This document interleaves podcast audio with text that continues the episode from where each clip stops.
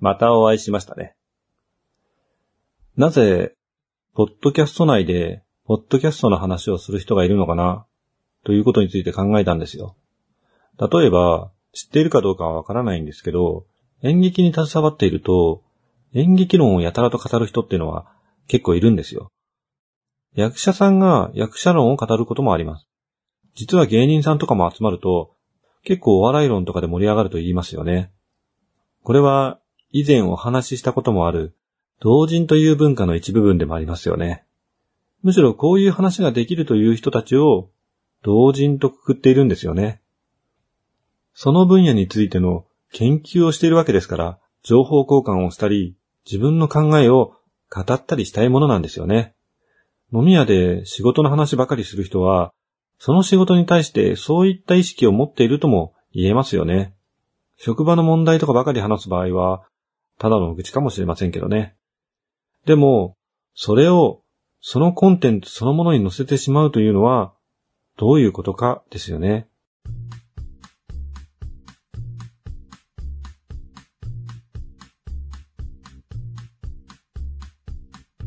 先に挙げたものも、どちらかというと、飲み会とか、内輪の近しい関係で話すような内容ですからね。これは、その文化の、この場合、ポッドキャストということになりますが、それがまだ未熟な文化であるということになります。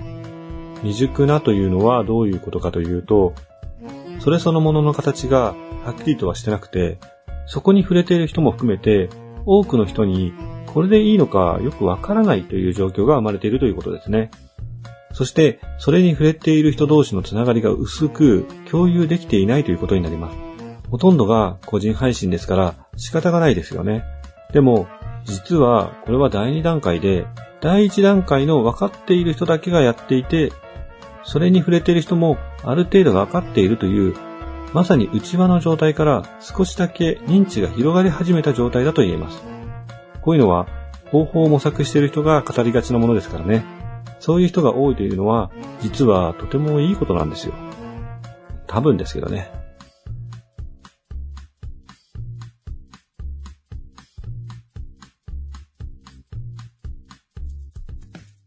改めまして、ゆうやみ堂の根岸です。余計な話ばかりしていると時間がなくなってしまいますので、早速本題に移りましょう。タイムトラベルもので思い浮かべる作品って、まあ、たくさんあるとは思いますが、何がありますか？もう出し始めると、どう考えても時間が足りないですよね。語り尽くせぬ青春の日々なので。ああ、もういいっすね。それでは今回の商品は、こちら。君の名は。君の名はというと、私たちの世代やそれ以上の人は NHK を思い出すんですけど、今回はもちろん2016年の長編アニメ映画、新海監督の君の名はです。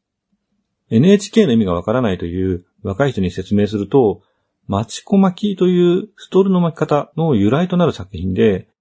今は携帯電話が出てきたあたりから待ち合わせのすれ違いが起こりづらくなってあまり使われなくなりましたが、会えそうで会えない二人という典型的な恋愛表現手法で有名な作品です。今作のタイトルも影響を受けてるんですかね。ちょっとわかりませんけどね。さて、君の名は、こちらは君の名は丸ですが、時間旅行作品なのかという疑問がある人もいるかと思います。かなり人気もあったし、時間も結構経ったので、ネタバレを恐れずにお話ししますね。先に言っておくと、かけねなしに楽しめる作品なので、とりあえず見るってのもいいかもしれませんね。では、いきますね。君の名はの特徴は、東京に住むある男子学生と田舎の女子学生の体が入れ替わるという、俺があいつで、あいつが俺で、みたいな展開なんですが、実はこのお話の肝は、そこではありません。この辺のくだり、つまり、男子学生が女子学生社会の中でどう振る舞うかとか、はたまたその逆はとか、そういった部分ですね。それは結構バッサリ切っちゃってますね。この作品の肝となる部分、二人の間には距離だけではなく、三年という時間のずれもあり、その三年間の間に大きな災害が起こっているという事実がお話の中盤になって出てきます。おすすめのタイムトラベルもので検索してみると、結構上位にこの作品が入っています。実は自分も最近気がついて見てみたんですよ。タイムトラベルものですから、途中から過去改変をするということが物語の目的に入ってきます。簡単に言うと、時間のズレにより、災害の前の時間軸にいる女子学生、三葉は、災害の被害者なんですね。それを助けるというお話になるんですね。タイムトラベルものでは結構典型的な内容です。君の名はが大ヒットしているとき、何人かの人が割とありがちなお話と言っていたかと思うんですけど、お話の内容、会えそうで会えない二人とか、好きな人を助けるために過去を変えるとか、そういった意味では古典的な内容を組み合わせてできた作品だとも言えますね。ただ、この作品のすごいところはどの部分なのかですが、それはきっとその構成ですね。この映画を見たときに私が感じたのは、長いお話、ドラマとか漫画とか何でもいいんですけど、そういった何話も続けている作品の最終回あたりのお話みたいだなと思ったんですよね。まさに体が入れ替わっているというくだりに関して言えば、まるでダイジェストを見ているような感覚です。そして、主要な項目だけ押さえて、後半の、つまり最終回を見るって感じなんですよね。この構成がとにかく素晴らしいというか、ツイッターとかで短い漫画とか流れてきて、いいねを押すような人には慣れ親しんだ感覚だと思うんですけど、余計な前置きはこちらで妄想するので、とにかく感動する部分だけを見せてくれっていう、今のニーズにしっかりと応えた構成となっているんですよね。目新しいものではないからこそ、そこは多少省いても伝わるだろうという目論みがうまくはまっていると思いますね。最初から、あれ？もうその状況なの？って思いましたしね。で、入れ替わっていた二人がいつの間にか思い合うようになるという展開も、多分ほとんどの人がそうだろうねって思いましたもんね。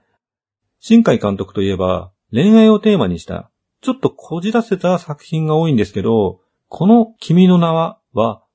恋愛がテーマというか恋愛をテーマにした作品をテーマにした作品くらいのお約束が詰まった作品なんですよね。多くの人が恋愛に持つイメージを具現化したような作品です。そして、同じ新海監督の作品、琴の葉の庭や秒速5センチメートルのように、大人が見るとなんか何も始まってないんじゃない？って思っちゃうようなセンチメンタルなものではなく、そういう描写はありませんけど、完全に深い仲になった二人、まあ、ある意味深い仲ではありますけど、そういう男女の恋愛、しかも浮気や不倫ではない、まっすぐな恋愛ですから、多くの恋愛経験者や、それに憧れる人たちにも納得できる内容となっているんですね。二人は、まさに全てを見せ合っていますからね。思春期の男女の体が入れ替わって、自分と違うところを確認しないわけないじゃないですか。ただ、お互いの心の中だけは見えないんですけどね。この作品のタイムトラベルは、一度過去改変ができないまま終了します。終了することでタイムトラベルものであったことに気がつくって展開ですね。もちろんもう一回だけチャンスはあるんですけど、最後のチャンス、ラストトリガーはクライマックスの合図ですね。しかしここへ来てタイムパラドックス現象が出てきます。主人公の男の子、立花滝は過去改変できなかったことで入れ替わった女の子、宮水光葉との記憶を失っていきます。本来は起こらないはずの出来事だからとも言えますけどね。でも、記憶は失っていても、二人の行動は変わらないんですね。なぜか滝は三葉のいた村にやってきていて、三葉は滝に会いに東京に行ってるんですよね。オープニングに仕掛けがあって、滝が思い出した時、見ているこちら側もよく意味のわからなかったこの作品内の一番最初の記憶の意味を知るわけですね。巧妙な手法ではありますが、記憶や事象の説明は基本的に曖昧です。タイムトラベルもの特有のそうなんだから仕方がないですね。その出会いも不思議な出来事も大きな力によって引き起こされていると知ります。みんな大好き、運命的な二人ですね。何によってどういった基準で選ばれたのかはわかりませんけど、少なくとも、三葉の家系は、そういったことを繰り返している家系なんですね。記憶が消えるというエピソードは、そのままお互いの名前がわからなくなるという展開につながって、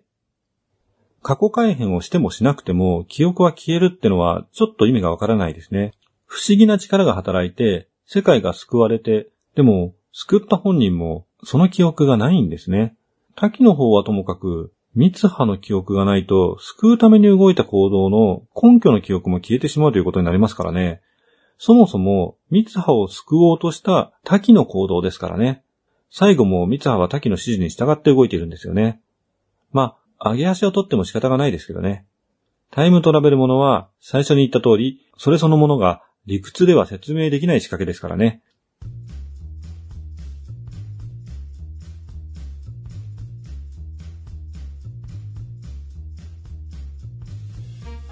さて、自分ではどうしようもない大きな力によって引き裂かれた二人。まあ、そもそも大きな力によって出会うはずのない二人が出会ったわけなんですけど、出会ってしまった二人にとってはもう関係ないですよね。